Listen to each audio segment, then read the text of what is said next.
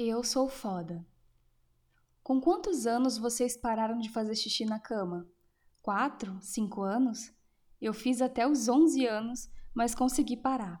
Não foi fácil porque eu não podia dormir na casa dos meus amiguinhos. Eu sofri muito bullying dos meus primos, daqueles pesados mesmo, que influencia a mente de muitas crianças hoje em dia.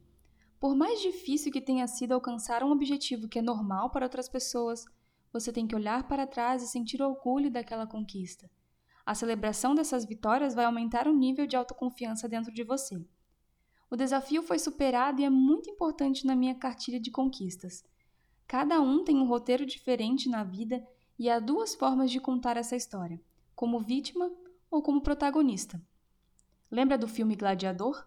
Máximos era interpretado por Russell Crowe.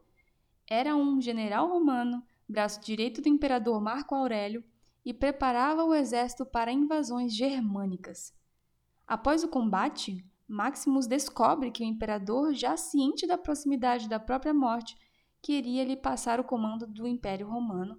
Mais cômodo, filho do imperador, mata o pai e assume o trono como vingança por não ter sido escolhido como sucessor. No meio disso tudo, Maximus escapa da morte mas perde a mulher e filho.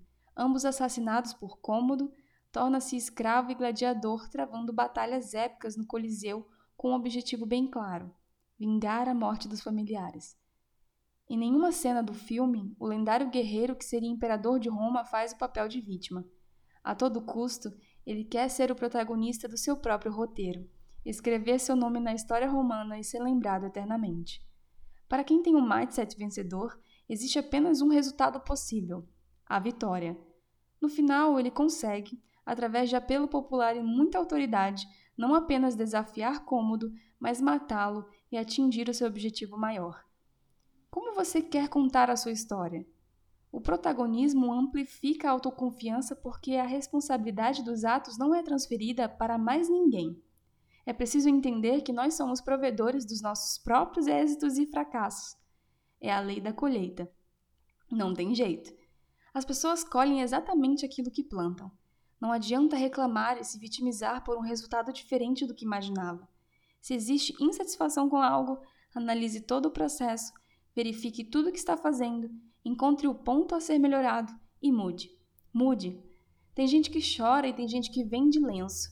Quando ocorrer essa transformação de comportamento, e a autorresponsabilidade aparecer como uma qualidade na nova mentalidade, a confiança vai aumentar exponencialmente e com ela vem a arrogância positiva.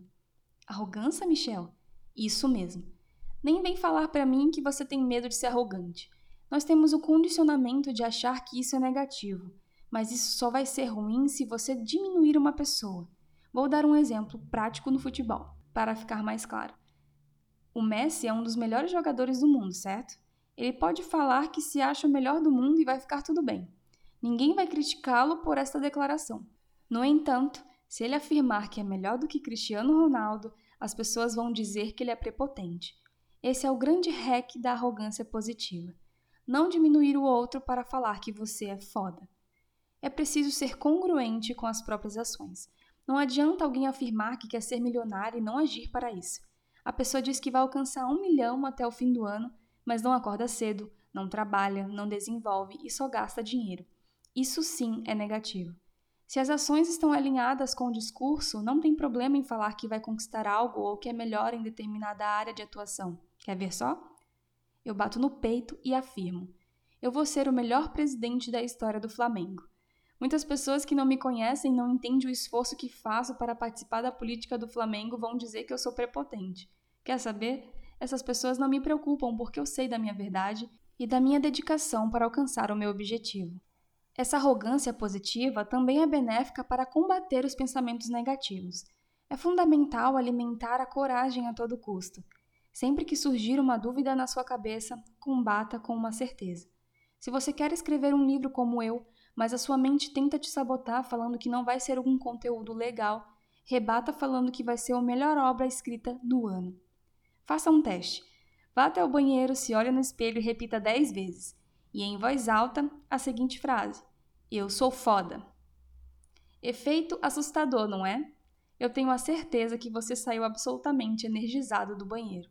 É como se uma luz tivesse surgido do céu e iluminado toda a sua vida. Isso é um pouco de arrogância positiva. A nossa mente tenta nos boicotar diariamente, mas a premissa inicial para termos uma mente inabalável é vencer primeiro dentro de nós mesmos.